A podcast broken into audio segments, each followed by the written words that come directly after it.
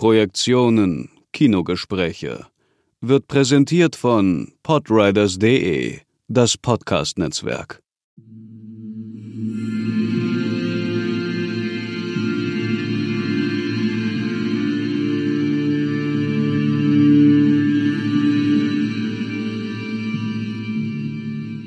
Projektion on Demand ist eine Kooperation zwischen dem deutschen Streaming-Anbieter KinoOnDemand.com und Projektion den Kinogesprächen. Heute in dieser Episode geht es um Geschichte, die aus der Perspektive von Frauen erzählt wird.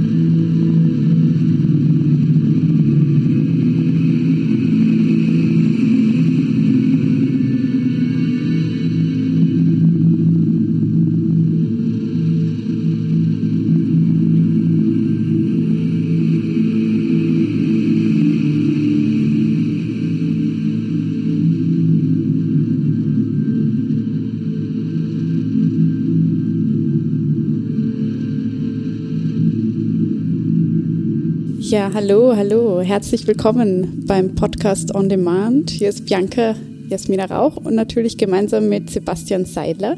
Und wir stellen heute wieder zwei Filme vor und besprechen die auch aus dem Katalog von Kino On Demand, die ihr euch also dort auch leihen könnt. Und ähm, wir wir geben einen kleinen kurzen Überblick über die Filme, sagen, was wir an ihnen toll fanden ohne Spoiler natürlich und dann kann man sich ein bisschen inspirieren lassen für die Filmauswahl und dann machen wir eine kurze, kurze Pause, eine kurze Zäsur und dann gehen wir zur detaillierten Besprechung über.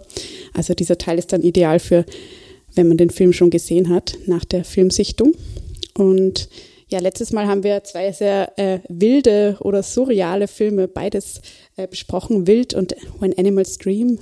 Und heute haben wir ähm, zwei Spielfilme, die ähm, in ihren Erzählungen beide sehr viel konkreter sind oder konkretere Zeiten und Ereignisse verarbeiten, an zwei unterschiedlichen Orten spielen und dennoch einiges gemeinsam haben. Es handelt sich um Bohnenstange und um Jahrhundertfrauen. Und ja, wir besprechen jetzt zuerst einmal Bohnenstange von Kantemir, Bal Kantemir Balagov. Und der Film ist von 2019. Und ja, ich glaube, Sebastian hat schon ein paar Gedanken dazu. Ja, die habe ich in der Tat. Ähm, da kann man gleich vorausschicken, dass dieser Film mich derart begeistert hat, nachdem ich ihn gesehen habe, dass er mich seitdem auch nicht losgelassen hat. Das ist ein ganz bezaubernder Film, obwohl er düster ist und auch bedrückende Momente hat, sehr viel bedrückende Momente von einer sehr bedrückenden Zeit erzählt. Der Film spielt, es ist ein russischer Film, der Film spielt in Leningrad 1945 und die Schrecken des Krieges sind überall sichtbar, allerdings nicht in irgendwelchen zertrümmerten Häusern, sondern in den Gesichtern der Menschen. Und eben auch in der Hauptfigur, äh, die von allen nur Bohnenstange genannt wird. Ia, Sie ist extrem groß und fällt auf. Sie wirkt so ein bisschen ätherisch, wie ein stiller Engel. Und sie arbeitet ähm, in einem in einer Art Krankenhaus, das von Nikolai Ivanovich geführt wird, in dem verwundete Soldaten gepflegt werden. Sie ist also eine Krankenschwester, wenn man so will. Dort ähm, lebt sie mit einem Kind, von dem man ausgeht, dass es ihr Kind ist.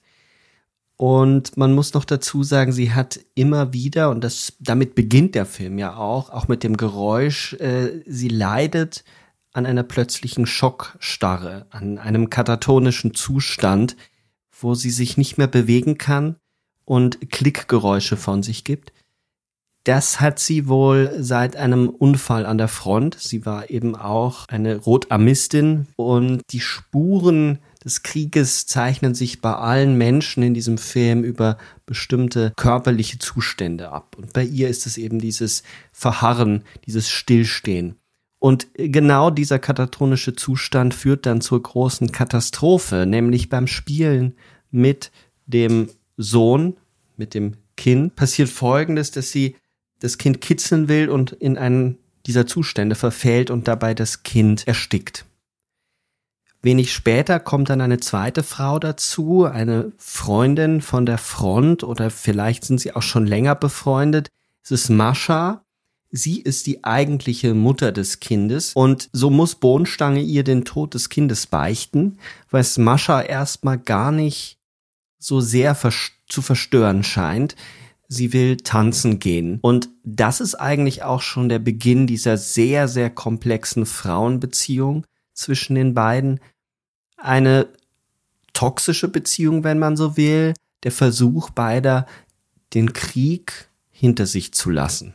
Mascha ist nämlich auch ähm, gerade eben von der Armee gekommen, also entlassen worden von der Front und wird auch in diesem Krankenhaus arbeiten. Das ist die Geschichte. Ähm, es dreht sich eben um diese beiden Frauen und um einen Kinderwunsch.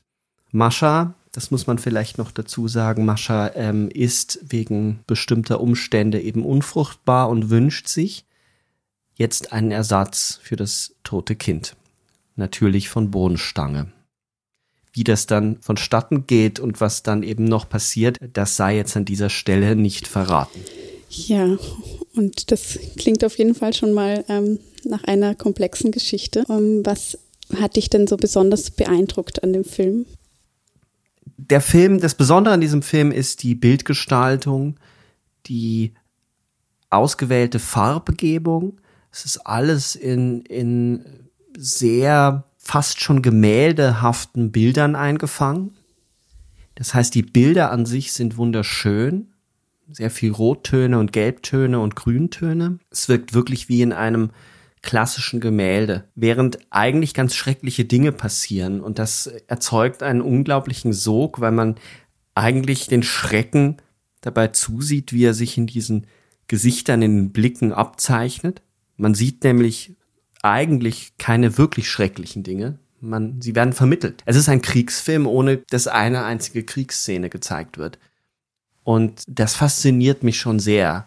Und der Film ist unglaublich gut gespielt von äh, zwei Debütantinnen, die sowohl in den emotionalen Zuständen der Verletzlichkeit als auch in den ekstatischen Momenten der Freude unglaublich mitreißend spielen. Der Film ist auch nicht nur düster und dunkel, sondern er schafft es auch mit einem sehr feinen Humor immer wieder die Stimmung aufzulockern. Es ist ein feinsinniger Film, auf den man sich sicherlich einlassen muss, aber auf welchen Film muss man sich schon nicht einlassen, ähm, der einen aber wirklich in eine Welt entführt, äh, die lange nachhalt mhm. und berührt.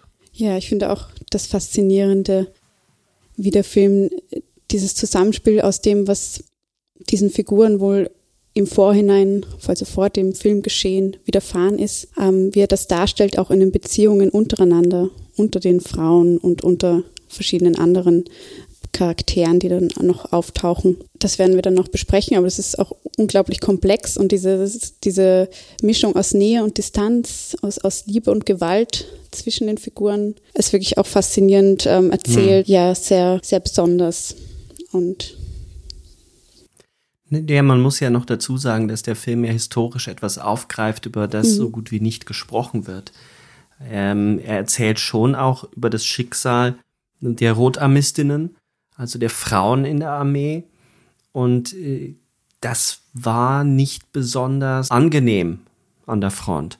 Und das nicht mal wegen des Kriegsgeschehens, sondern wegen der eigenen Soldaten. Als Frau dort musste man mit seinem Körper auch äh, für seine Sicherheit sorgen. Das heißt, sich auch verkaufen, um zu überleben. Und ähm, davon handelt der Film, ohne es buchstäblich werden zu lassen, ohne es zu zeigen durch eine Rückblende, ähm, man kann vielleicht noch sagen, dass der Regisseur, sehr, ein sehr junger Regisseur, geboren 1991, hat bisher eben noch einen Langspielfilm gemacht, äh, Tesnota, Closeness, auch sehr zu empfehlen. Äh, der Regisseur hat sich auf ein Buch bezogen von Svetlana Alexievich. Der Krieg hat kein weibliches Gesicht und das, glaube ich, bringt dieser Titel dieses Buches, Der Krieg hat kein weibliches Gesicht, bringt das auf eine sehr eindringliche Weise auf den Punkt. Hier wird Geschichte aus der Perspektive von Frauen oder über die Körper von Frauen, also durch die Körper von Frauen erzählt. Und das ist sehr, sehr selten, weil meistens Kriegsfilme, in Kriegsfilmen die Männer diejenigen sind, die handeln. Frauen kommen als Opfer vor. Jetzt sind die beiden hier auch Opfer, aber sie sind auch gleichzeitig Agierende und das ist das Besondere. Ja, das denke ich auch. Das sind so Auslassungen, die die man dann erst bemerkt, äh, wenn, wenn man solche Filme wie Bohnenstange sieht. Also dass man auch äh, eben, man sieht auch selten Frauen ähm, in Filmen, die als Soldati Soldatinnen heimkehren und dann mit dieser posttraumatischen Belastungsstörung, kann man es ja nennen, auch ähm, umgehen müssen. Und ja, das verarbeitet hier, verarbeitet er hier auf jeden Fall. Jetzt ist ja spannend, dass wir mit unserem anderen Film das ist auf den ersten Blick, wenn man die Plakate, die Poster vergleicht, ja schon erkennbar. Zwei Filme genommen haben, die auf den ersten Blick sehr konträr sind, überhaupt nicht zusammen zu passen scheinen. Trotzdem ist es ja auch bei Jahrhundertfrauen von Mike Mills so, dass über die Frauen Geschichte erzählt wird. Welche Geschichte denn? Ja, da bin ich jetzt dran. Da bist du jetzt dran. Ähm, ja, es wird über Frauen und über einen jungen Mann eine Geschichte erzählt. Ähm, es ist eigentlich eine Mischung aus, aus Drama, Komödie und Coming of Age, finde ich. Also der Film ist von Mike Mills, ähm, ist aus den USA von 2016 und ähm, er verwebt auch autobiografische Elemente, also von seiner eigenen Zeit des, des Aufwachsens, von, von seiner eigenen Familie. Und er erzählt ähm, aus dem Leben von fünf Personen. Ende der 1970er, also konkret 1979. Und der Film erzählt oder, oder, oder fragt, wie diese Personen zu denen werden, die sie sind eigentlich. Also es ist, das ist auch schon die Ähnlichkeit zu dem, zu Bohnenstange. Also es geht hier auch um, wie die, genau, wie die, diese Personen oder die Figuren geprägt sind von den Ereignissen auch, die um sie herum passieren, wo sie mittendrin sind. Und trotzdem versuchen sie auch ihr Leben und Lieben ähm, auf ihre Weise ähm, zu führen. Ja, also in erster Linie geht es um den 15-jährigen Jamie und seine, seine Mutter Dorothea. Und sie ist alleinerziehend und sie leben in Santa Barbara in Kalifornien, eben 1979. Und in diesem Haus, in dem die beiden leben, da lebt auch ähm, die Mitte 20-jährige, so ungefähr, Fotografin Abby und der um einiges ältere, eher in Richtung Dorotheas Alter, äh, der Handwerker William. Und ähm, Dorothea hat das Gefühl, dass sie ihren Sohn Jamie ähm, nicht mehr so kennt oder er sich von ihr entfernt und, und und oder sie nicht mehr so ganz versteht, auch seine ihn und seine Generation. Und so bittet sie dann Abby und äh, auch seine beste Freundin, also von Jamie, die beste Freundin Julie, ähm, ihn beim Erwachsenwerden zu begleiten sozusagen und ihm dabei zu helfen, ein guter Mann zu werden. Und genau, weil sie selbst eben Dorothea als Mutter versteht die Generation nicht. Ähm, und, und sie versteht auch nicht allzu viel von der Musik, die Abby hört. Also Abby ist Punk-Fan und Feministin und ähm, Dorothea ist einfach aus einer anderen Zeit. Also da zeigen sich dann auch ihr die beiden Generationen, die, oder ein Generationen-Gap, würde man heute sagen, ähm, zwischen den beiden und trotzdem versuchen sie sich auch immer wieder anzunähern einander und hören einander zu, versuchen einander zu verstehen. Und Abby gibt dann Jamie zum Beispiel feministische Literatur zu lesen. Oder sie geht mit ihm aus, ähm, hört mit ihm Punkmusik. Und Julie wiederum, seine beste Freundin, die zwei Jahre älter ist, erzählt ihm von ihren sexuellen Erlebnissen. Und ja, und Jamie ist mittendrin und fragt seine Mutter auch immer wieder, ob sie glücklich ist. Also er wiederum ähm, scheint sich um seine Mutter zu sorgen, seine Mutter sich um ihn. Und für mich geht der Film auch viel darum, wie die beiden äh, kommunizieren oder wieder aufeinander versuchen zuzukommen. Und ähm, ja, also ich finde, es ist ein, ein sehr schöner Film, der auch total eine, eine Ausstrahlung hat, wenn man das so über einen Film sagen könnte. Ähm, sieht man auch schon am Plakat, das ist ja auch sehr strahlend, also passt irgendwie dazu. Und ja, also ein ernsthafter, mhm. aber auch witziger Film. Wir haben schon gestern kurz darüber geredet, dass es so, der schafft diese Kombination aus so einem ja, was historisch Ernsthaftes aufzugreifen und dann diese witzigen Momente auch reinzubringen durch seine Figuren und Dialoge. Ist aber auch sehr dicht eigentlich an, an, an der Geschichte, an, an den Wendungen, an, an, historischen kleinen ähm, Ereignissen, die dann noch eingespielt werden, also Fernsehausschnitte oder andere Filme, auf die äh, kurz eingegangen wird oder, oder bestimmte Gegenstände, die so die Zeit charakterisieren. Und oh ja. Literatur vor allem, das ähm, feministische Literatur. Äh, Werke auch dabei. Ja, und eben da könnte man, glaube ich, auch viele Zitate rausholen. Also jetzt nicht nur von den Figuren, auch, auch von dem, was, was Literatur dann Jamie liest und wird auch viel mit, äh, mit Off äh, Off-Stimmen gearbeitet. Also die Figuren erzählen auch übereinander etwas. Jamie erzählt zum Beispiel über seine Mutter und seine Mutter wiederum über ihn. Ähm, also es sind viele Ebenen äh, werden aufgemacht und ich finde auch die, die Fragen, die sich die Figuren stellen oder die die Figuren dem Film oder dem Publikum stellen, auch spannend drüber nachzudenken. Also wie wird ein Mann ein guter Mann? Oder, oder die Mutter sagt zu, zu der jüngeren ja. Generation, also zu Abby und Julie, wer sind eure Vorbilder? Ein paar privilegierte Drogenabhängige?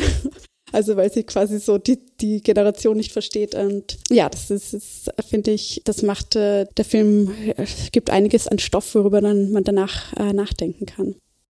Ist schon erstaunlich, oder? Wie viele schwere Themen der Film mhm. eigentlich angeht und wie selbstreflexiv der Film ist. Also die Figuren denken ständig über sich selbst nach und es wird sehr viel geredet, aber der Film hat eine Leichtigkeit, die, beeindruckend ist. Also das ist etwas, was man wirklich ähm, ganz häufig hat in den gelungenen amerikanischen Arthouse-Filmen und was man, finde ich, also das ist ein sehr subjektiver Eindruck jetzt, aber was ich sehr oft mit der amerikanischen Literatur verbinde. Amerikanische Literatur kann man als Unterhaltung lesen, also jemand wie Don DeLillo ähm, oder Franson. Aber man kann auch tief einsteigen und dann Motive herausziehen und drüber nachdenken. Also es ist immer eine wunderbare Balance zwischen Unterhaltung und Tiefgang, zwischen Pop und Hochkultur. Weil der Film hat schon etwas sehr Literarisches, finde ich. Er ist wie ein, ein unglaublich komplexes, in Kapiteln eingeteilter, geteiltes Werk, ein Roman, mhm. durch das viele oft kommentieren, durch das viele sprechen ja, und stimmt. trotzdem gleichzeitig so unglaublich Kapitel filmisch. in einem Roman, diese, die aus verschiedenen Perspektiven erzählt werden oder von verschiedenen Personen erzählen und trotzdem verwebt sich dann wieder alles miteinander. Diese fünf Personen sind so nah beieinander und doch haben sie jede ihre eigene Geschichte zum, zum gleichen Zeitpunkt und es ist spannend, ähm, darüber nachzudenken, wie viel äh, Geschichte individuelle Leben prägt oder inwiefern man dann sagen kann, dass ein Leben besonders durch eine Zeit geprägt ist oder, oder Gründe dafür zu finden für bestimmte, ja, bestimmte Ereignisse, die in einem Leben passieren. Also es ist ja auch nicht nur dieser Ausschnitt, ähm, der hier im Leben von den fünf gezeigt wird, sondern es geht dann eigentlich, also wir erfahren, wie es danach auch mit denen weitergeht und das, das spielt der Film dann noch richtig aus. Also das wollen wir jetzt natürlich ja, nicht spoilern. Ja. Aber Genau, es sind so richtige Biografien fast.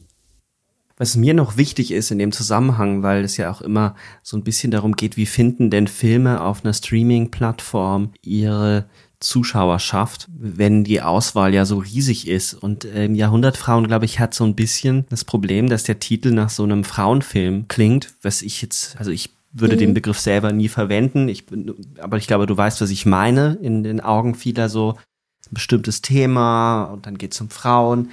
Und das ist der Film aber überhaupt nicht. Der Film ist ein Generationenfilm. Er taucht ganz tief ein in so eine bestimmte Zeit des, des Punk und der, der Talking Heads und Black Flag spielen eine Rolle. Es geht, es wechselt die Perspektiven, die gerade ähm, Julie, gespielt von Al Fanning, ist auf so eine seltsame Art cool, dass man sich einfach mit ihr identifizieren muss, mit diesem rebellischen Mädchen, das gleichzeitig sehr verletzlich ist und ihren Weg sucht.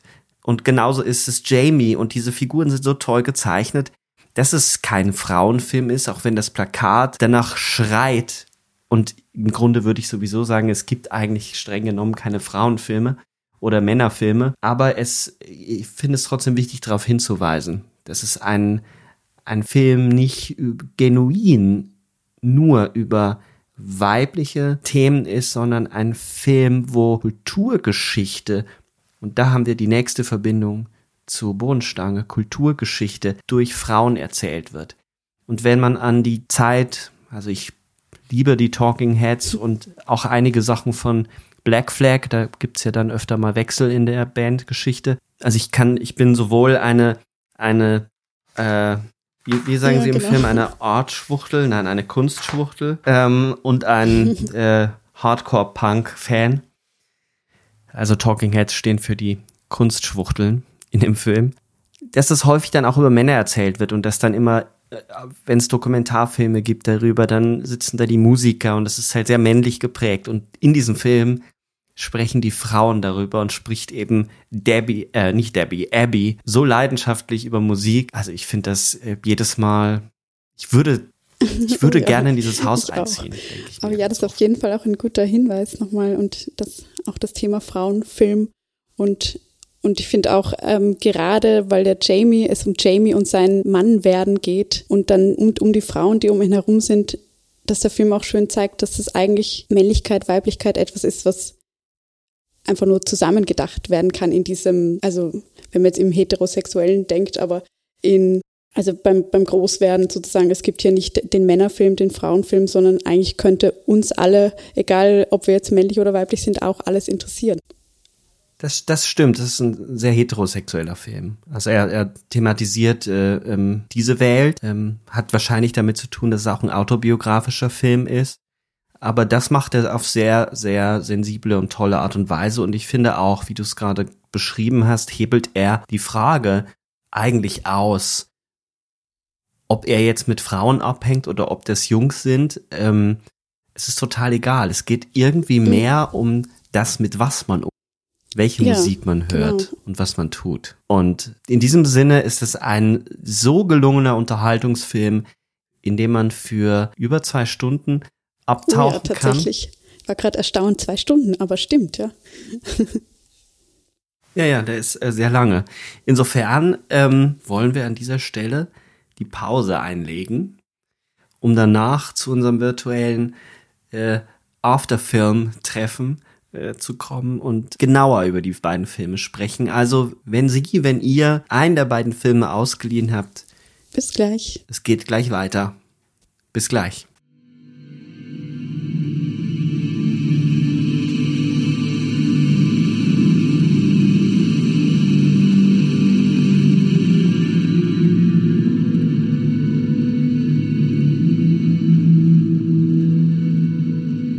Willkommen zurück sozusagen. Oder vielleicht habt ihr auch ein paar Tage Pause eingelegt. Man kommt ja nicht immer gleich zum Film schauen. Und ja, wir beiden, Sebastian und ich, Bianca, sprechen jetzt gleich weiter über Jahrhundertfrauen, dem wir Weil wir schon so schön Genau. dabei waren.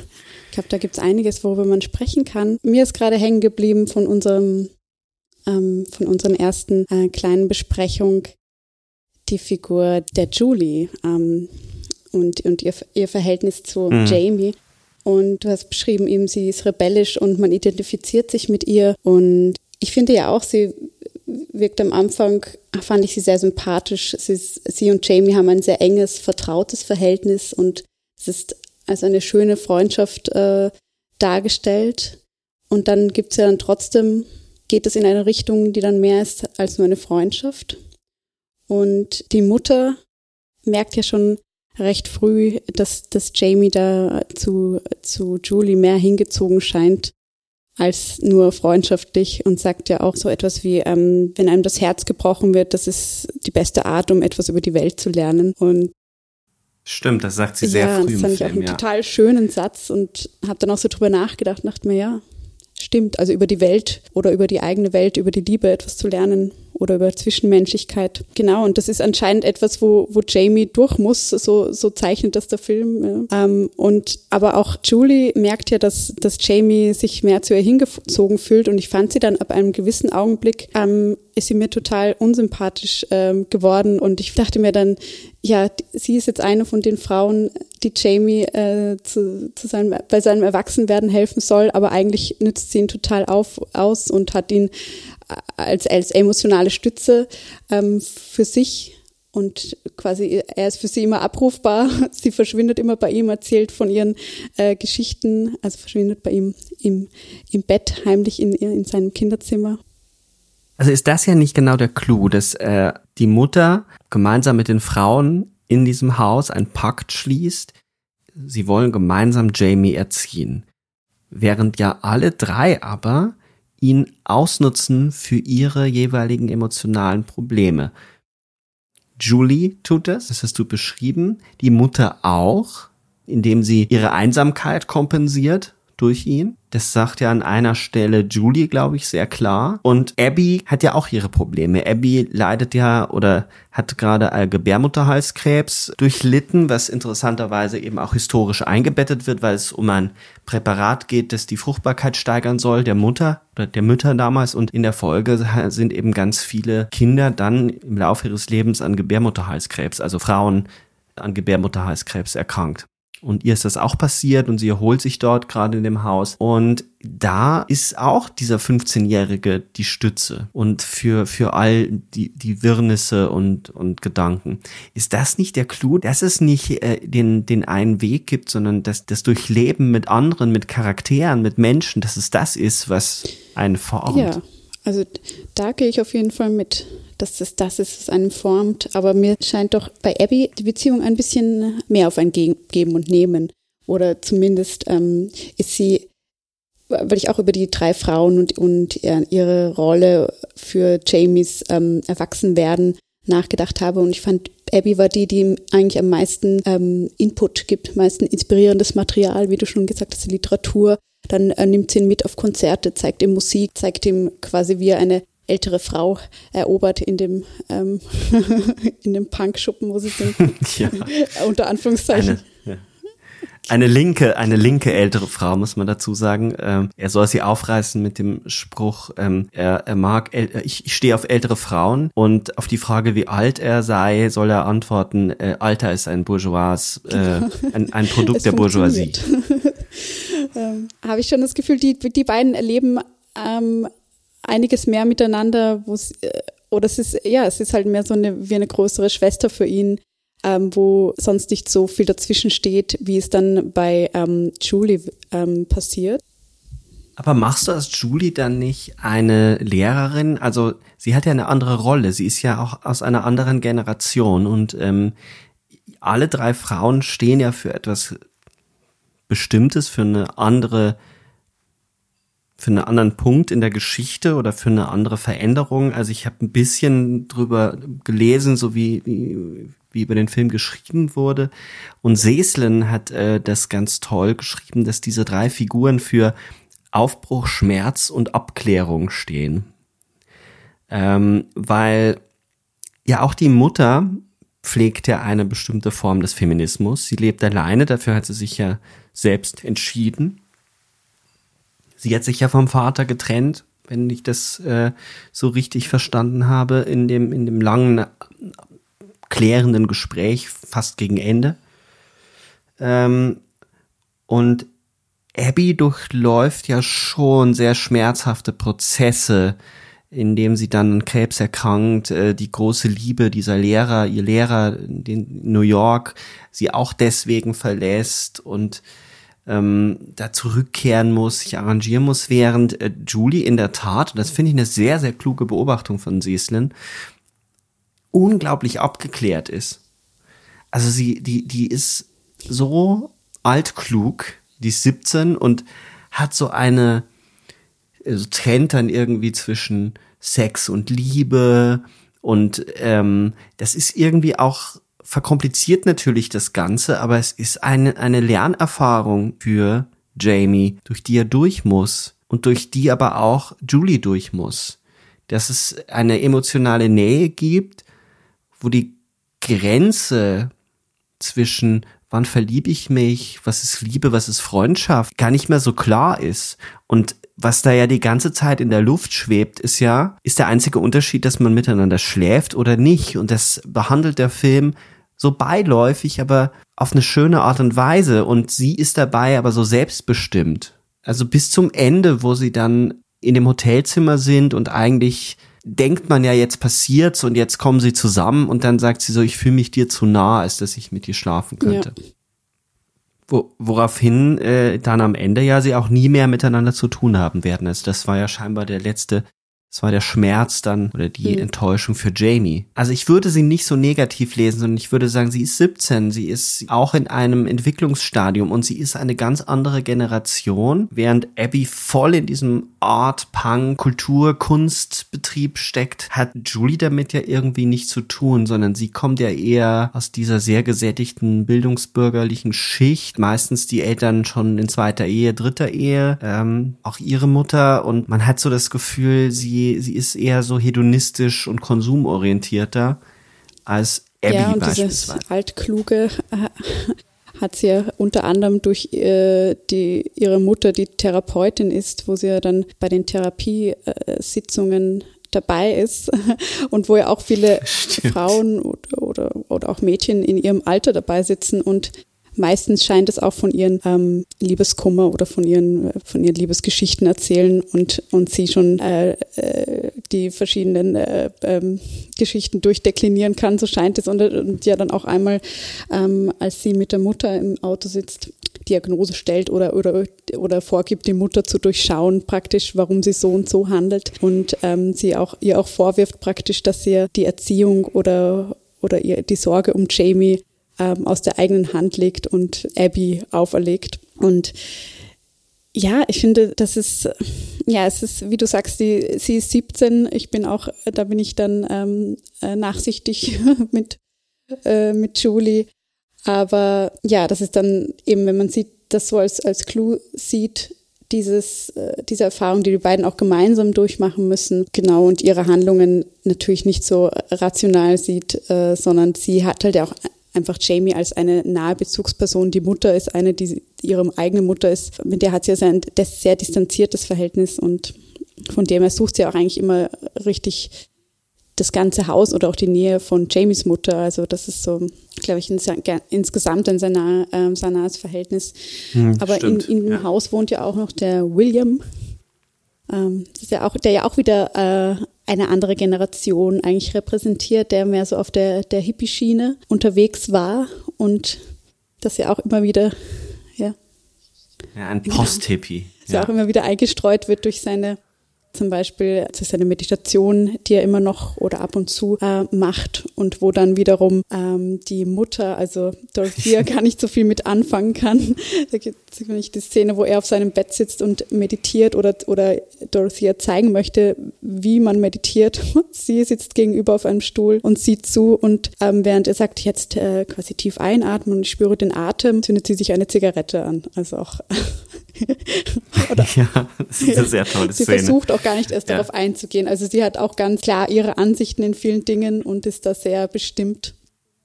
Aber auch Abby reagiert ja auf ihn ähm, sehr mhm. speziell. Auch bei dieser Party, die ja sehr früh stattfindet, erklärt er ja so esoterisches Zeug, der William. Irgendwie, wir sind alle Erde und aus dem Staub der Sterne und und sie hört ja erstmal total gebannt zu und kann sich dann aber das Lachen nicht mehr verkneifen, was eine sehr, sehr typische Reaktion Punkerin oder einer po Post-Punkerin ist, die natürlich äh, mit dieser Esoterik so gut wie nichts anfangen kann, weil bei ihr ja durchaus so eine Form von Nihilismus am Werk ist. Der wird nicht so plump ausbuchstabiert, aber diese Auseinandersetzung mit der früheren Freundin, die, der sie wohl kurz vor Abreise zu New York ins Gesicht gespuckt hat und dann gibt's ein paar Jahre später die Retourkutsche. Da merkt man schon, sie neigt schon auch zur Selbstzerstörung und zum, zum totalen ähm, Drama. Ähm, auf jeden Fall ist William, äh, kommt jetzt mit seiner Philosophie nicht so weit, aber trotzdem mögen ja, sie ihn ja alle. Es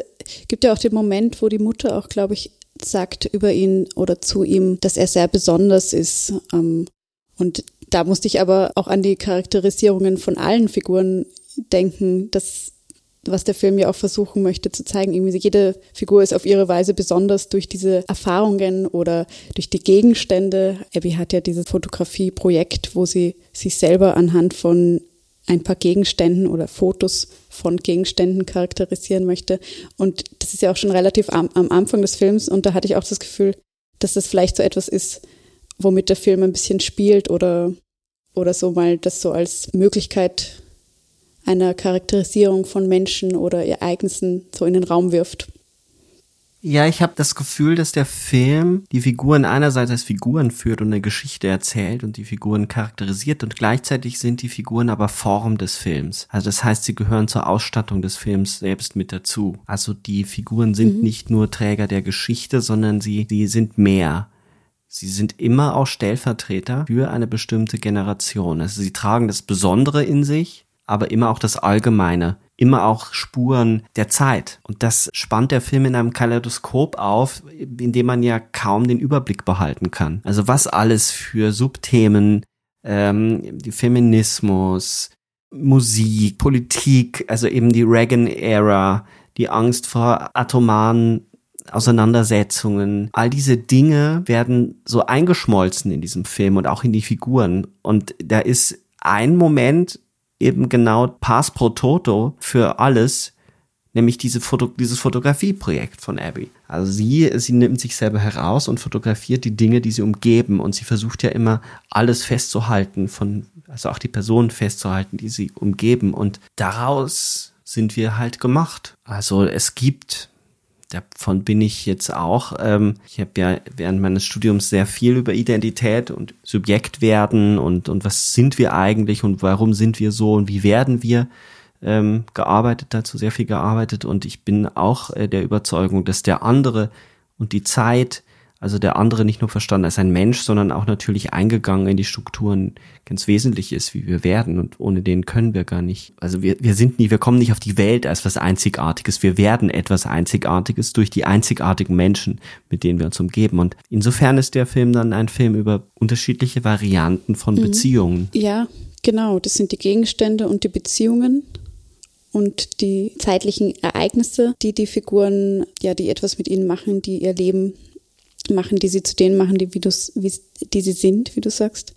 Und im Prinzip geht es ja eigentlich eben am meisten um die Beziehungen, um die Liebe, um Sexualität. Wenn man jetzt mal so inhaltlich, wir haben da natürlich auch die Musik, aber im Prinzip versucht jeder dieser Figuren ihr Leben, also es, es gibt nicht so direkt auserkorene Ziele einer Figur. Man würde jetzt auch nicht sagen, in dem Film geht es um darum, dass eine Person dies und das erreichen möchte, sondern wir, wir werden so in ihr Leben eingeführt und wir wissen ja dann auch quasi am Ende oder, oder wie diese Leben jeweils ausgehen, aber ähm, einen Partner zu finden oder die Liebe ist eigentlich so der Schwerpunkt in dieser Suche, kommt mir vor.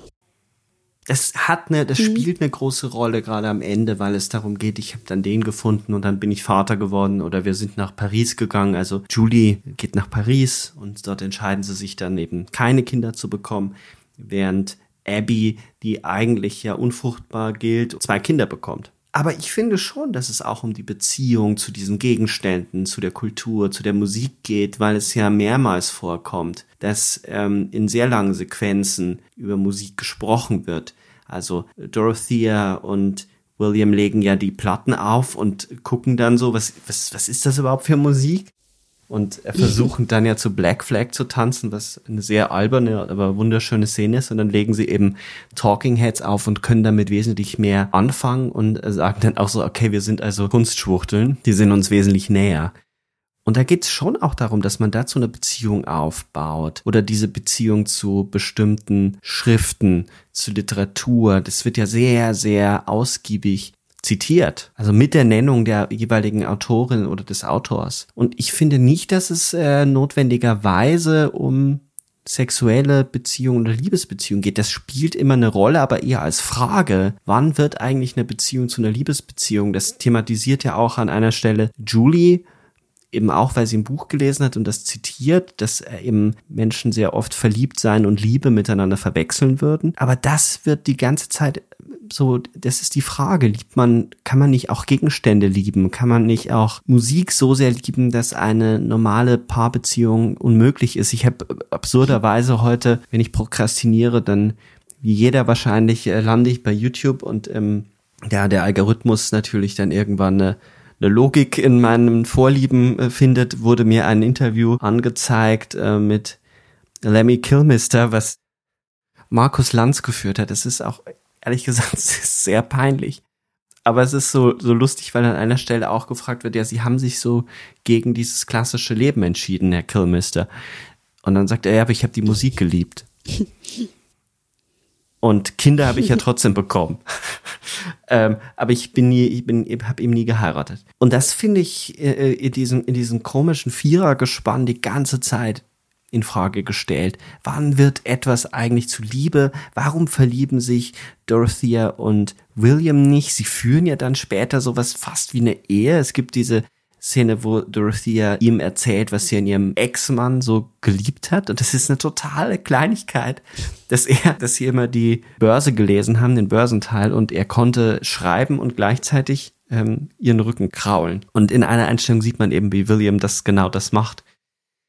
Trotzdem sind sie aber kein Paar. Oder Abby und William schlafen miteinander, aber sie sind auch kein Paar. Da dekonstruiert der Film dieses klassische Ideal, den Partner zu finden und das alles darin münden muss und hinterfragt das. Wenngleich ja natürlich wahrscheinlich bei einigen Figuren würden wir dann sagen, sie sind ihren eigenen Idealen vielleicht äh, in den Rücken gefallen. Das weiß ich nicht. Es wird hier nur ja. skizziert.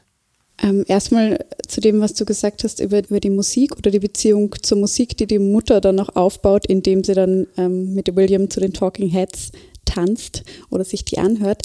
Das war für mich so ein, ein, ein Zeichen dafür, praktisch, dass sie sich ähm, dieser Musik öffnet, die sie ja beim ersten Mal schon, als sie die, als sie so etwas in die Richtung hört, sozusagen von ihrer Warte aus, als äh, Jamie und Abby im Zimmer zusammen Punkmusik hören und die Mutter gar nichts damit anfangen kann, ist sie erstmal so ablehnend gegen, dem gegenüber und dann später mit William nähert sie sich dem ja nochmal an und da, das war für mich so ein, so ein Zeichen, dass sie praktisch sich versucht, mhm. dem zu öffnen, um Jamie auch näher zu sein oder um ihn zu verstehen, quasi über diesen Gegenstand eine andere Person zu verstehen, weil diese Person diesen Gegenstand sehr mag. Also quasi, dass sie so indirekt ähm, eine Nähe sucht und Mhm, total schöner Ja, das Gedanke, fand ich, fand ich sehr schön. Und, und deswegen fand ich dann, obwohl der Film ja sehr spezifisch auf eine Zeit ist, solche Momente auch sehr universal wieder oder auch auf die heutige Zeit übertragbar. Also einfach dieses Generationen, Generationenfrage. Und es wird ja auch äh, betont, äh, dass sie die Mutter ihn mit 40 erst äh, bekommen hätte ähm, was dann wahrscheinlich auch nochmal zeigen soll, dass sie noch ein bisschen weiter entfernt ist von der Generation, als sie, wenn sie ihn jetzt mit Mitte 20 bekommen hätte. Und das war auch so für mich der Grund, weshalb sie ja die beiden natürlich, ähm, Abby und Julie, fragt, ähm, ob sie sich quasi um, um Jamie kümmern können, weil sie schafft das ja nicht mehr. Und sie versuchte dann in einer anderen Szene auch, ähm, dich nochmal äh, dem, dieser, dieser Welt, oder ich weiß nicht mehr, wie sie es formuliert, aber sich der, den, äh, dem anzunähern da draußen, indem sie dann mal ausgeht mit, ähm, mit ja, äh, ja, ja. William und ähm, Abby ist auch dabei. Ich weiß gerade nicht mehr. Ja, und sie reflektiert darüber, was das eigentlich für eine seltsame Musik ist und wie die aussehen und dass die alle Drogen nehmen und dann sieht man eben ähm, genau. Hip-Hop zum Beispiel. Ähm, also ganz ikonische Bilder. Und sie sagt natürlich. dann ja auch in der Bar, ich weiß nicht, ob ich hier äh, einen passenden Mann finden werde. Und in so einem Ton, der auch so super lustig ist. Man sich denkt, ja, denke ich mir auch öfter, wenn ich in der Bar gehe. Also so, das sind auch so Momente, die jetzt so in, in vielen anderen Geschichten auch auftauchen könnten.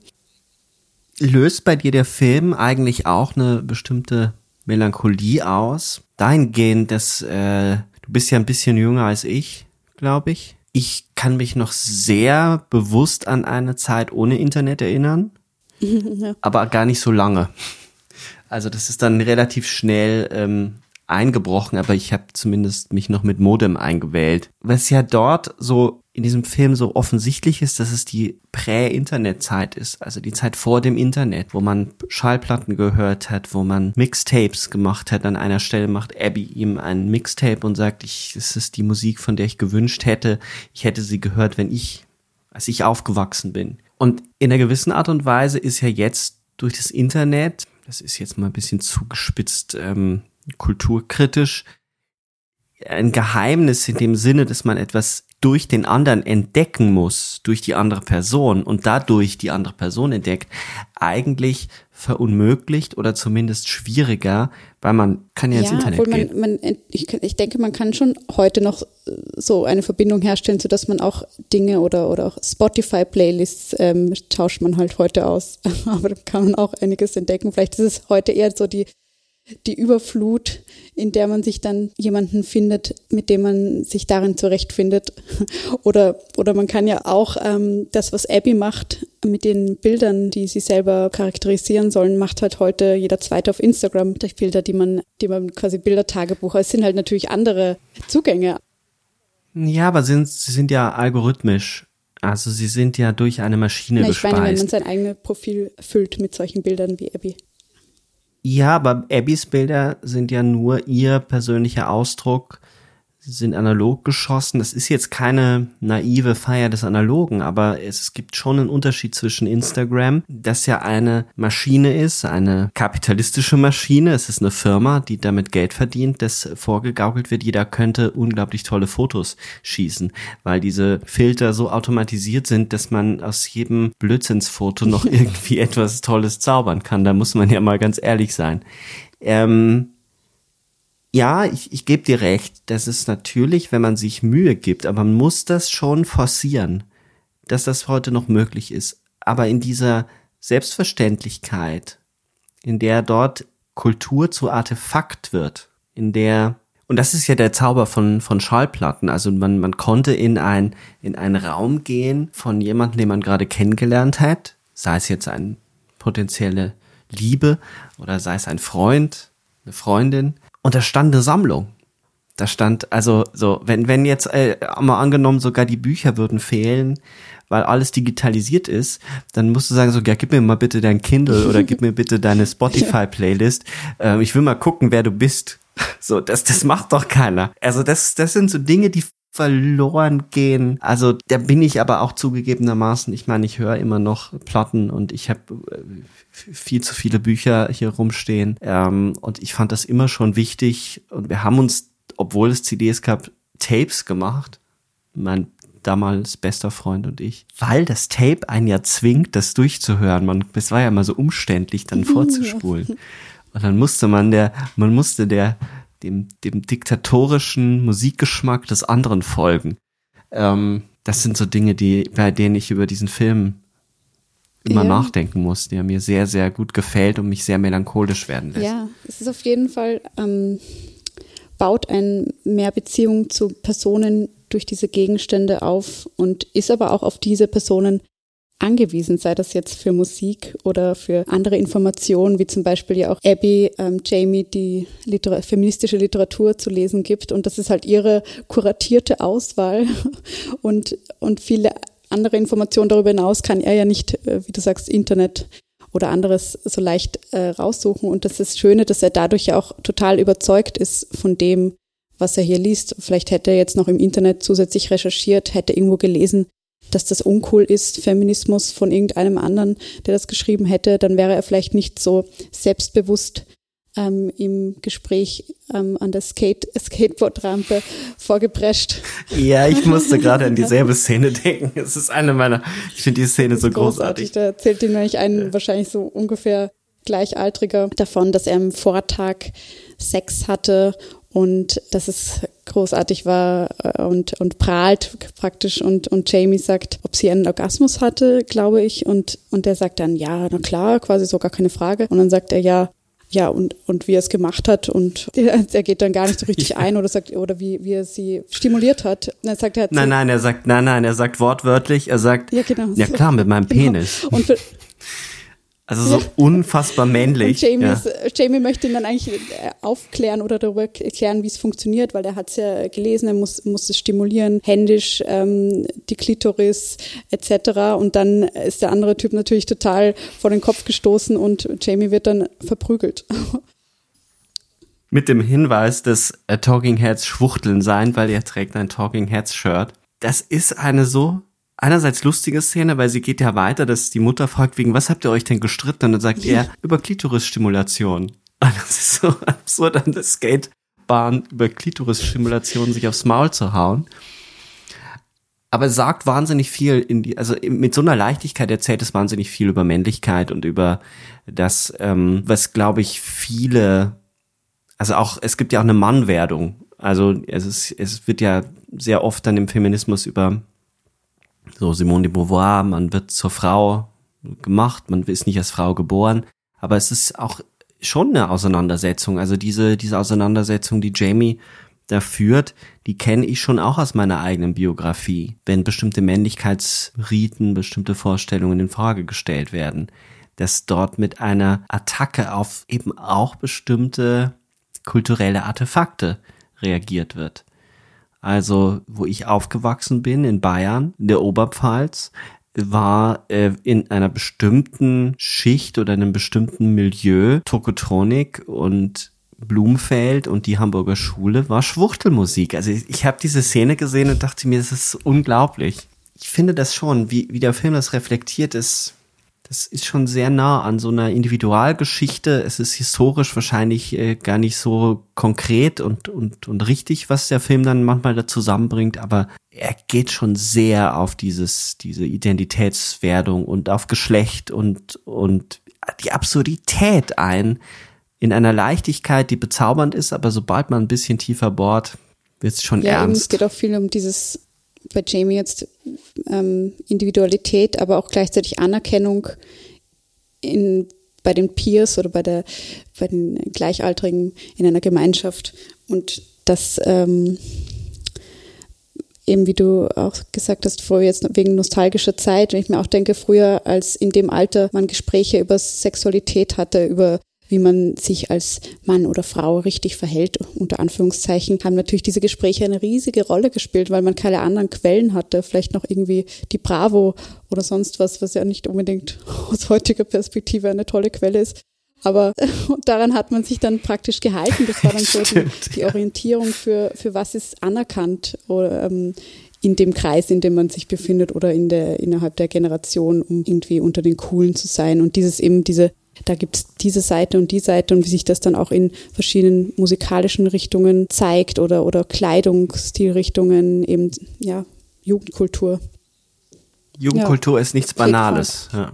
Wir könnten jetzt an dieser Stelle, finde ich, den Sprung wagen in ein offenkundig ganz anderes Thema, aber auch dort ist darum, wie werden eigentlich Personen zu den Personen, die sie sind. Bohnenstange. Wir haben den Film ja schon vorgestellt. Während Jahrhundertfrauen ein leichtfüßiger Film ist, der in einer ganz anderen Form erzählt ist, äh, die auch, die auch poppiger ist, also verschiedene Formen, also dann eben das Bild beschleunigt, ähm, sehr hell ist, äh, Collagen macht, ist Bundstange der strengere Film, was nicht heißt, dass er nicht genauso ästhetisch überformt ist. Vielleicht erstmal, äh, die, die, um die Verbindung nochmal klarer zu machen. Beide Filme erzählen durch die Figuren Geschichte. Und Mondstange erzählt eben eine bestimmte Geschichte im, vor dem Hintergrund des, des Endes des Zweiten Weltkriegs in Leningrad 1945, nämlich das Schicksal derjenigen, die häufig vergessen werden in den Kriegserzählungen, nämlich das Schicksal der Frauen nicht das Schicksal der Frauen, die zurückgeblieben sind, während die Männer der Front sind, sondern das Schicksal der Frauen, die als Rotarmistinnen mit an der Front waren und dort eben von den eigenen Soldaten ausgenutzt, sexuell ausgebeutet und womöglich, das wird ja nur angedeutet, auch vergewaltigt werden. Das ist harter Tobak, aber nichts von alledem wird wirklich gezeigt, sondern alles spielt sich auch in dem Material, was bei Bodenstange noch viel, viel mehr als bei Century, äh, 20th Century Woman, also Jahrhundertfrauen. Da sind es eben auch die Artefakte. Bei Bodenstange ist es der Körper. Die Verwundung des Körpers, der die Seele auf der Haut trägt, wenn man es so kitschig ja, ausdrücken Da gibt mag. es eigentlich kaum eine Person, deren Körper nicht durch den Krieg geprägt ist. Also eben Bohnenstange, wie du schon gesagt hast, hat ihre äh, Schockstarre ähm, also auch eine, durch ein Schädel-Hirntrauma ausgelöst, ähm, erklärt Mascha einmal dem Arzt in einer Szene, dass, dass ihr eben ein, ein, während des Krieges ein Schädel-Hirntrauma hatte und als sie als Flugabwehrschütze aktiv war und äh, danach kam sie eben ähm, zur Arbeit ins Krankenhaus und dann hat Marsha diese Wunde am Bauch, wo es sein könnte, dass es eine Kriegsverletzung ist oder was ich mir auch gedacht habe, ähm, dass es von einer Abtreibung ist, weil sie ja auch ähm, später davon erzählt. Dann haben wir natürlich auch diesen Soldaten, den Stepjan, der mehr als deutlich auch gezeichnet ist. Ich denke, er ist vom ähm, halsabwärts gelähmt. Ja, der, der nimmt eine ja. sehr wichtige Rolle ein, ja, das stimmt. Schlimme Geschichte. Aber insgesamt hat man ja diese Soldaten, die alle gezeichnet sind. Es gibt ja den einen Soldaten, der bei dem Besuch, äh, der, man nicht so ganz genau weiß, welche Rolle sie spielt, ob sie jetzt Adel ist oder ob sie eine Politikerin ist. Ähm, interessanterweise ist sie dann eben die Mutter von Sascha, dem möglichen Freund, auf jeden Fall lange Zeit dem Partner von Mascha, wo sie einem diese Soldaten die Hand schüttelt und plötzlich blutet er, weil eine Wunde aufgegangen ist. Also alle sind äh, gezeichnet von Außer eben diese, diese Frau, die wahrscheinlich ähm, Parteitreue und ihr Sohn eigentlich, ne? Und das ist ja auch etwas, was dann, springe ich sehr zum Ende, aber wo, was Mascha bei diesem Familienabendessen oder Familienvorstellungsessen äh, bei Sascha ähm, anspricht, Sie wird den Eltern vorgestellt. Und da, naja, es beginnt ja eher so als sehr förmliche Szene und Mascha ist ja auch erstmal sehr zurückhaltend im Gegensatz zu, wie sie sonst auftritt, also sehr bestimmt und forsch, eigentlich auch gerade ähm, ihr gegenüber und auch, auch Sascha gegenüber ist sie sehr bestimmt, aber hier dann in, in dieser Umgebung, in dieser Villa von ihren Schwiegereltern ins B ähm, und, und dieser und dieser Schwiegermutter ins B, die auch ähm, eine, eine gewisse Ausstrahlung von Macht auch hat, wirkt sie dann erstmal sehr klein, äh, bis sie dann das äh, Wort ergreift oder von ihr eben eher mehr ausgefragt wird äh, über ihre Kriegsvergangenheit, also von der, von der Mutter von Sascha äh, wird Mascha ausgefragt. Und da kommt sie ja zu dem Punkt, ähm, dass sie dann sagt, dass all das, was sie im Krieg durchgemacht hat oder wie auch ihre Strategien waren, ähm, den Krieg zu überleben, also praktisch das oder ihre Beziehungen, die sie hatte, ähm, erklärt sie, hat sie vor allem sich immer mit ähm, Männern etwas gehabt, die in der äh, Versorgungsabteilung oder ich weiß immer genau, wie sie es betitelt.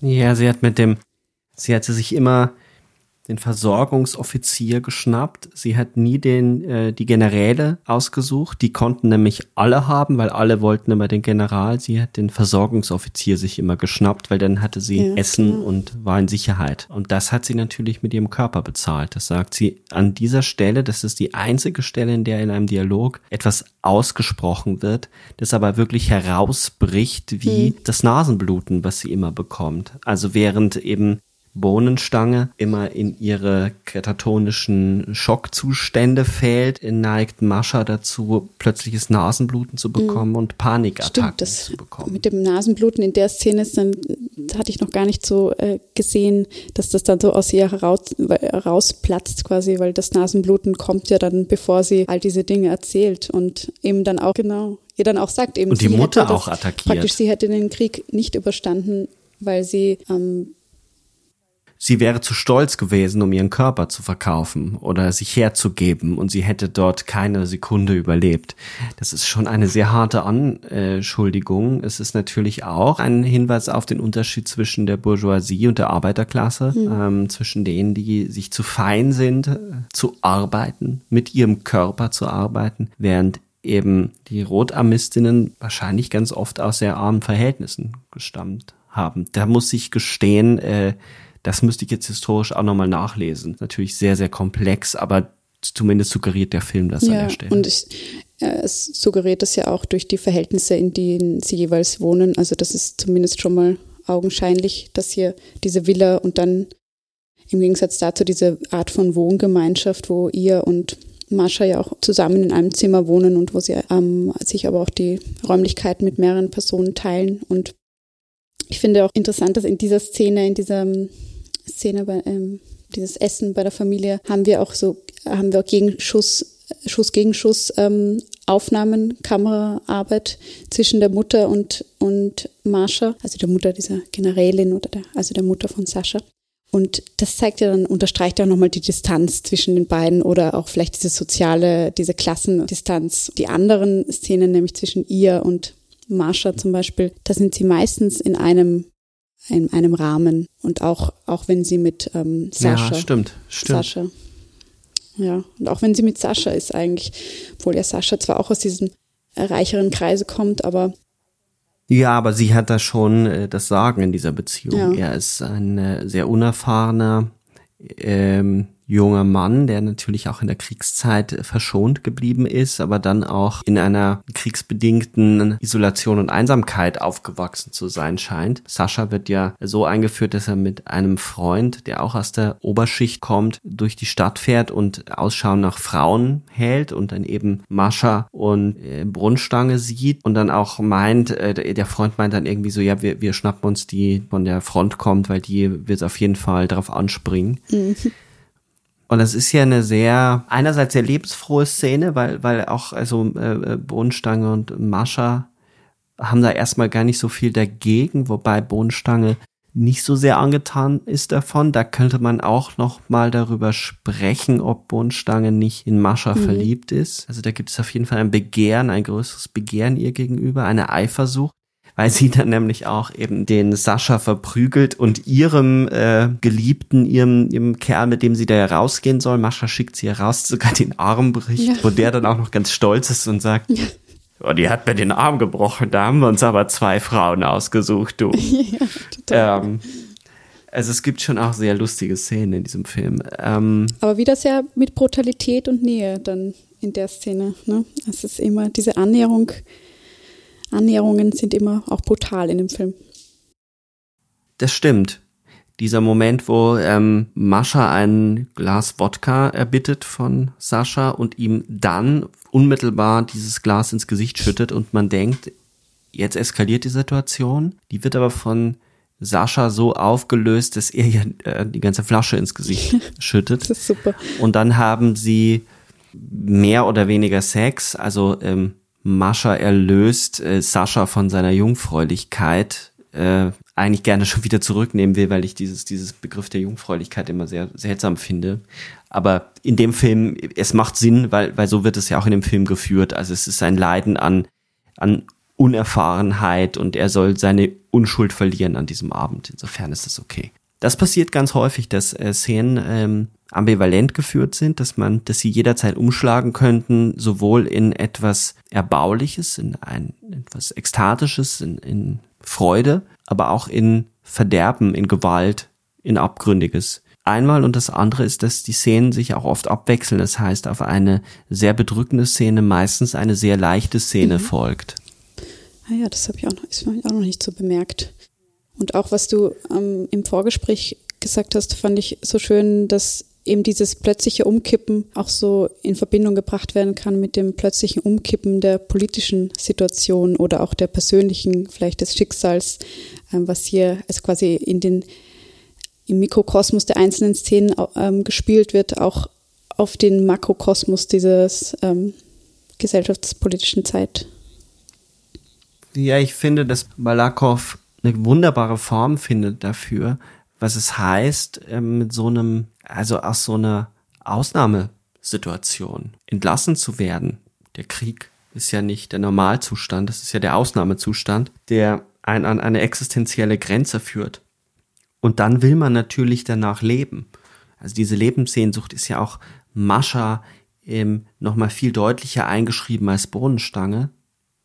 Mascha, die sogar nach dem, nach der Erkenntnis, dass ihr Sohn, dass Paschka gestorben ist und dass auch noch Bohnenstange daran schuld ist, der fällt ja nichts Besseres ein, als zu sagen, wir gehen jetzt tanzen. Hm. Es ist dieser unbedingte Wille zu leben und Dinge nachzuholen, der unbedingte Wille, Intensität zu verspüren, der in jedem Moment aber umkippen kann. Es ist ein Balancieren auf der Rasierklinge und das macht der Film auf unglaublich tolle Art und Weise, dass man eigentlich nicht genau weiß, wie man jetzt eigentlich empfinden soll in diesen Szenen, weil der erste Moment war schon, ich war super irritiert, dass die Mutter, die ihr Kind wahrscheinlich auch gar nicht lange gesehen hat, sondern sie hat es ja unmittelbar ihrer Freundin mitgegeben, in ihre Obhut gegeben, überhaupt nicht dramatisiert ist, sondern sagt, wir gehen tanzen, was aber auch ein Umgang damit ist.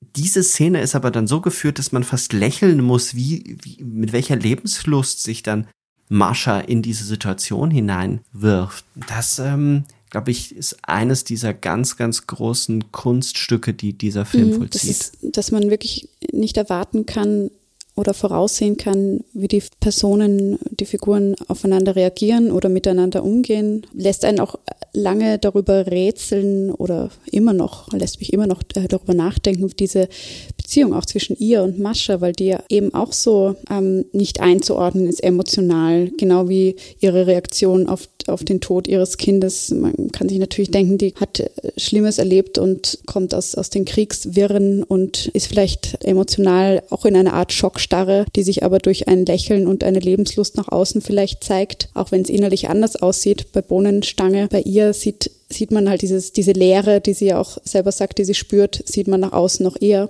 als bei Mascha. Und Mascha ah, verarbeitet es anders. Ja, Mascha will ja unbedingt mhm. diese Leere mit einem Kind füllen. Deswegen, es geht gar nicht, glaube ich, so sehr um ein individuelles Kind oder um Paschka als Paschka, sondern es geht ihr wirklich um die Existenz einer, mhm. um fast schon eine kreatürliche Existenz, dass sie beweisen kann, dass sie leben, ja. dass sie sich um um Leben kümmern kann, wenn sie schon kein Leben mehr selbst gebären kann. Ich bin auf eine Formulierung nämlich gestoßen von Esther Buss, einer deutschen Filmkritikerin, die sagt, äh, auch in Bezug auf den Roman oder diesen dokumentarischen Roman von Alexejewitsch, ähm, dass es erstaunlich ist, wie sehr behandelt wird, wie eine Frau damit umgehen kann, im Krieg zu töten weil man als Frau eigentlich Leben schenkt. Das ist natürlich ein bisschen normativ formuliert und so. Eine Frau muss ja nicht, muss keine Kinder bekommen, aber im Film ist das schon auch so geführt, dass das die Lösung von Mascha ist. Sie ist dafür, mhm. das ist ihr Schicksal jetzt, ein Leben zu geben, während sie vorher Leben genommen hat.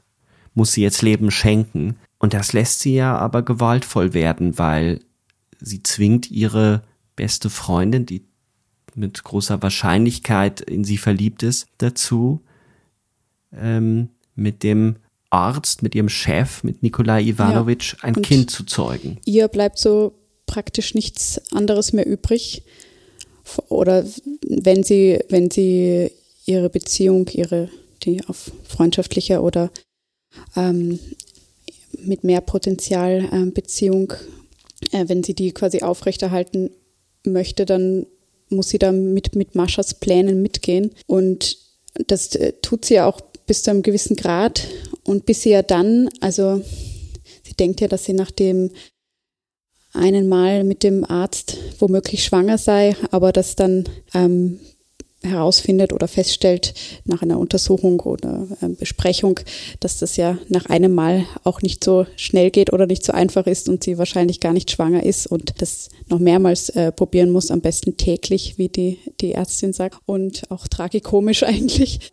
Und ähm, Genau, und daraufhin geht sie auch zu dem Arzt, zu dem äh, Michael und ja, ja. ja, wirft sich auf den Boden, zieht sich aus und sagt, äh, dass er es noch einmal machen soll. Und ich glaube, er fragt sie auch, warum, äh, oder, oder sie sagt zumindest, ähm, was ihre Motivation oder ihr Beweggrund ist. Und, und sie sagt zu ihm, dass sie, ich will Herrin werden über sie, über Mascha. Und das hat mich dann auch dieses, ähm, dieses äh, ambivalente Verhältnis, was die beiden haben, eben diese Freundinnenschaft und diese, aber dieses Dominanzverhältnis äh, zwischen den beiden.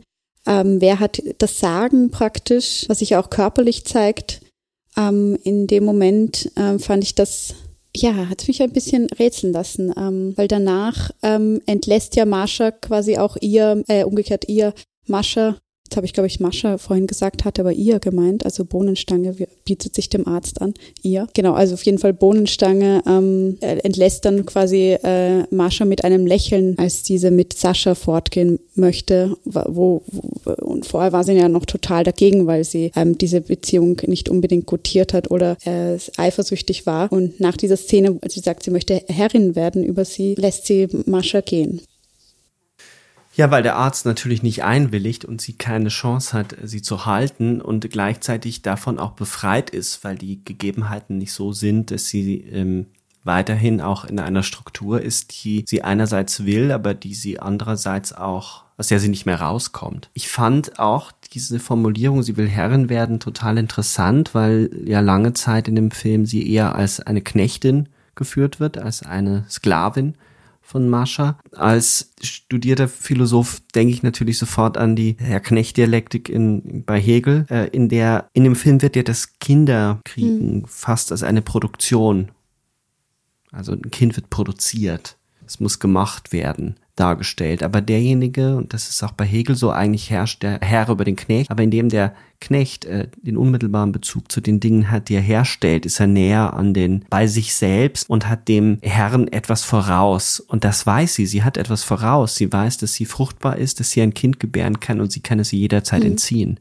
Und das gibt ihr natürlich unglaubliche Macht. Das heißt, die Machtverhältnisse kippen ständig und die ganze Zeit und aus der Knechtin, aus der Sklavin wird letztlich durch einen Akt der Produktion, der Kinderproduktion eine Herrin.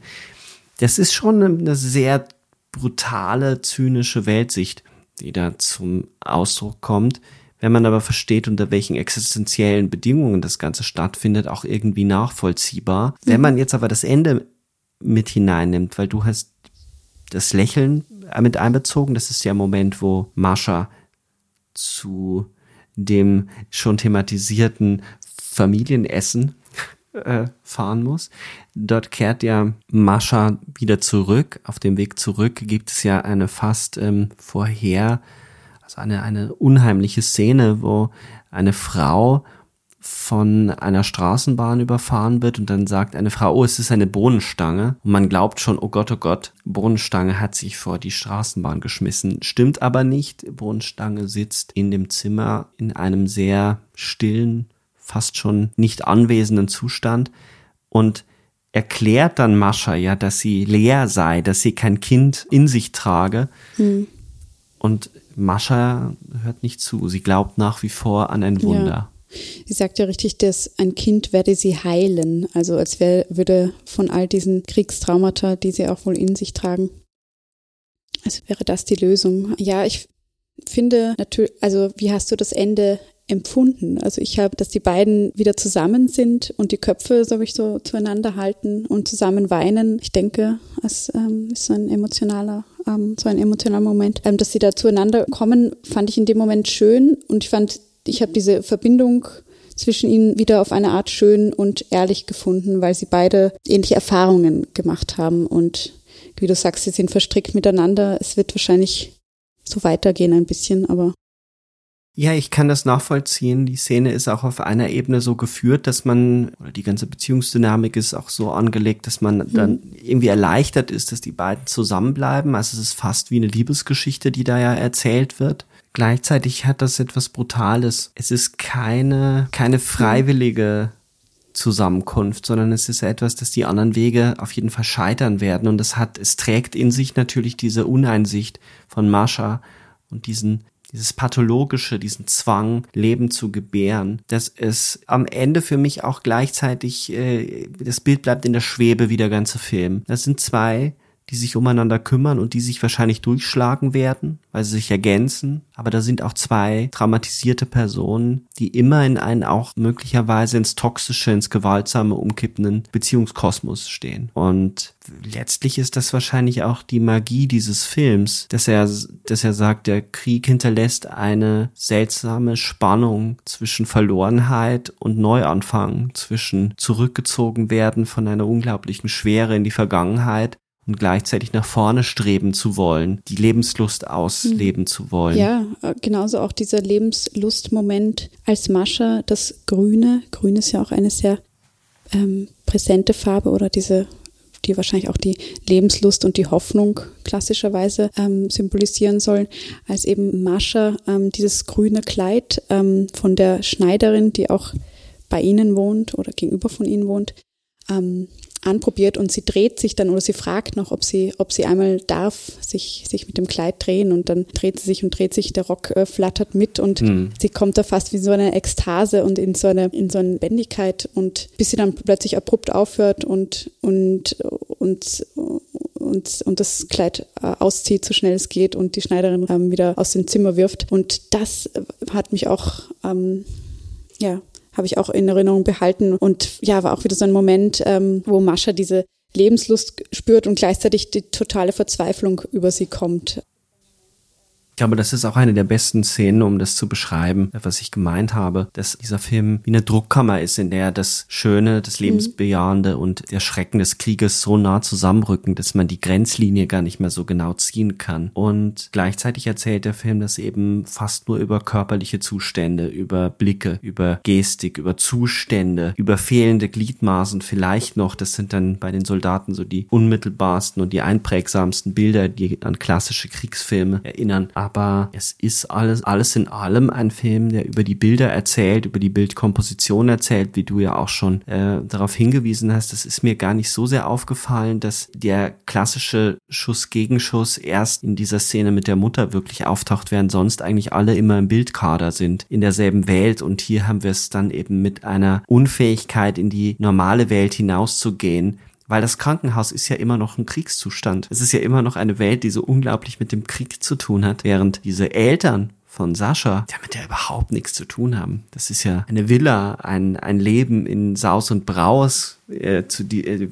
das können sich die anderen Menschen gar nicht vorstellen. Und das ist ähm, für so einen jungen Regisseur, der erst seinen zweiten Film gemacht hat, das muss man sich mal vorstellen. Meisterlich. Es ist ein Film, der so gut komponiert ist, bei dem kein Wort zu viel, bei dem kein Bild schief oder falsch ist, sondern es ist ein in sich ruhendes ja. Meisterwerk. Und auch die, die Bilder und die Schauspielführung oder, oder Arbeit mit den Schauspielerinnen, was ja auch nochmal eine andere Sache ist, wenn man meistens beide in einer Szene in einem oder beide oder mehr ähm, in einem Bild sieht was ich als Zuschauerin aber immer total schön finde, weil man zur gleichen Zeit Reaktionen beobachten kann, sich manchmal auch entscheiden muss, auf wen schaut man gerade mehr, aber theoretisch kann man auswählen oder, oder, oder beides sehen und ich denke auch beim ja, es entfaltet ja. sich eine Dauer, es entfaltet sich ein Rhythmus zwischen ja, den äh, SchauspielerInnen, während äh, das Schneiden zwischen meistens Schuss gegen Schuss hat ja was getaktetes wie eine Uhr. Also das ist wesentlich näher an einer Zeit, an mhm. Zeitpunkten und ähm, einen, einen Rhythmus, der, der uns vorgibt, was wir wann zu sehen haben, während ein kadriertes Bild, das läuft, das ähm, nicht schneidet, also eine lange Einstellung uns wesentlich mehr Freiräume gibt, aber auch sehr schnell ins Immersive kippt, also uns hineinzieht in das Bild, weil eine Zeitlichkeit entsteht. Und ich finde das immer wunderschön in der Metapher, dass halt alles seine eigene Dauer, seine eigene Zeitlichkeit, seine eigene Entfaltung findet, und das macht der Film in der Tat sehr, sehr toll. Dass diese Beziehung zwischen den beiden sich entfaltet, man nimmt daran teil, man wird nicht geführt, sondern man muss selber seinen Weg hineinfinden in diese komplexe Frauenbeziehung in diese Freundschaft. Das ist auch einer der Gründe, warum ein der Film, glaube ich, nicht loslässt, weil man selber sich in diesen Film hineinarbeiten muss, sich orientieren muss ja. an ganz vielen Stellen. Ich denke auch, man kann jedes Mal, wenn man ihn wieder sieht, auch wieder was Neues entdecken oder es passiert auch viel subtil, viele ähm, Sätze oder vieles eben, was, was sich auf der visuellen Ebene abspielt, wo man dann beim nächsten Mal mehr Zusammenhänge noch herstellt oder neue Verknüpfungen macht. Und ja, deshalb kann man sich auch öfter anschauen.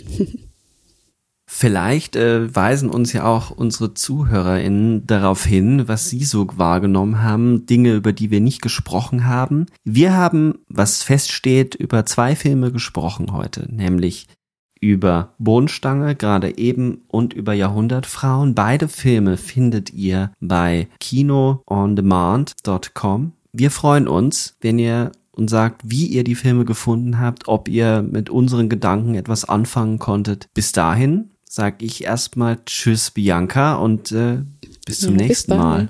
Tschüss.